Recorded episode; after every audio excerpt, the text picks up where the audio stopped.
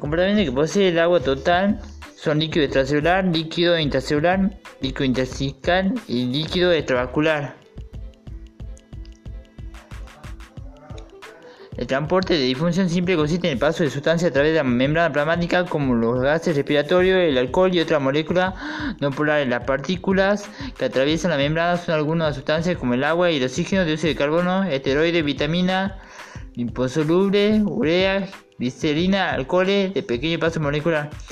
La diferencia entre difusión facilitada por canales y difusión facilitada por transporte en la que los canales son proteínas que forman un conducto de la membrana a través del cual pueden pasar moléculas de agua o determinados solutos de difusión. Los transportadores son proteínas que se asocian en forma específica con la molécula que será transportada y la desplaza a través de la membrana mientras la forma de la proteína se modifica. La difusión facilitada por canales formada por proteínas de membrana para permitir que moléculas cargadas que de otra manera no podrían atravesar la membrana difundan libremente hacia afuera y dentro de la célula. Estos canales son causados sobre todo por iones pequeños tales como el cloro y, otra más.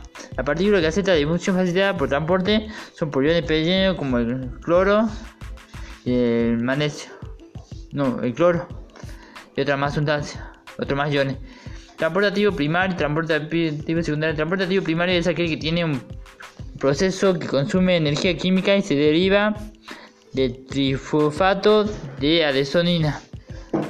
Y la adenosina es el proceso en que la única célula captura una sustancia en la que agulle con la membrana celular y la lleva dentro de la citosis. Describe el proceso de difusión vesícula con la membrana celular y la liberación de su contenido fuera de la célula.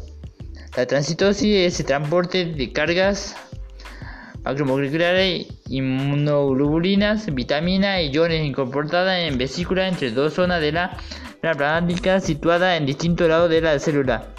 Las partículas que participan en la endocitosis son las bacterias, restos celulares o virus. Las partículas que participan en la densitosis son la clatrina y la caveolina.